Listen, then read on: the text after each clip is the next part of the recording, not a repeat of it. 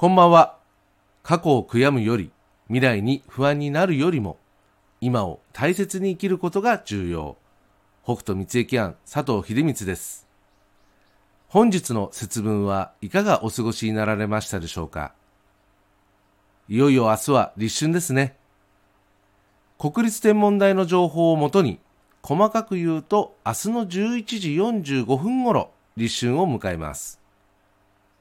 さあ、立春だ行くぞというのはあまりお勧めできません。駅の世界観では、立春はまだまだ未熟な状態。地中の小さな生命もやっと帯同し始めた。そんな時期とも言えます。冬の季節を超え、やっと春の季節の第一歩ですから、まだまだ自分の体も順応していません。ぜひスロースタートを意識してみてください。季節の移ろいがわかりやすい二十四節気では、この後、雨水、啓蟄、そして春分と続き、本格的な春の陽気が増していきます。春の第一歩が立春。雨が降って命の水が大地に注がれるのが雨水。その命の水と太陽の陽気とともに、地中の虫も目覚め表に出てくる啓蟄。そして本格的な春の節目となる春分。そんなイメージで節目を感じてみてください。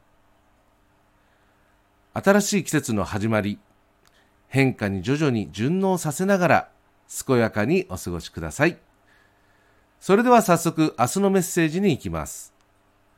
2023年2月4日土曜日、明日の天地のことの葉。素直に応じることに運が乗る日。穏やかさに助力を得る。完全完璧、急な展開を求める気持ちが抑えられる傾向。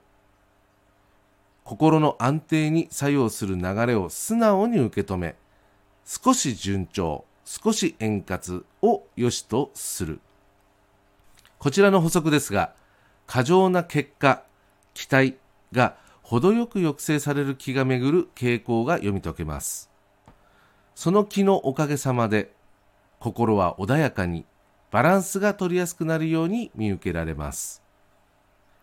駅の世界観では、何事も過ぎることは負担が大きく、それが良い結果であったり、財産であっても同様と説いています。完全完璧にこなしたい。急な結果、急な進展を求めたい。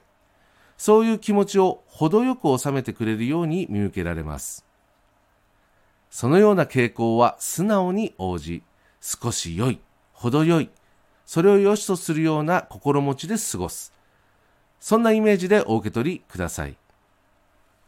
明日の心構え。意見、情報の交換、交流。